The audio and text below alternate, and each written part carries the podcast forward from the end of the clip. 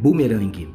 Portanto, tudo que vós quereis que os homens vos façam, fazei-lo também vós, porque esta é a lei e os profetas.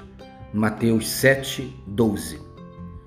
Jesus nos ensina que a vida é como um bumerangue. O que recebemos das pessoas é, na verdade, o retorno daquilo que enviamos para elas. Simples assim. Sai da gente e volta para a gente. Se o que enviamos às pessoas são atos de compaixão e amizade, provavelmente seremos tratados com misericórdia e acolhimento.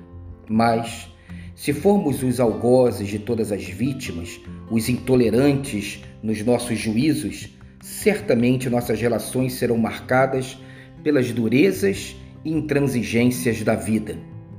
É a lei do retorno, a lei do bumerangue. O tempo todo somos provados. Estamos do lado da misericórdia ou do lado da dureza? Olhe-se no espelho e você saberá. O rosto não transmite o que somos, o rosto transmite o que recebemos de volta.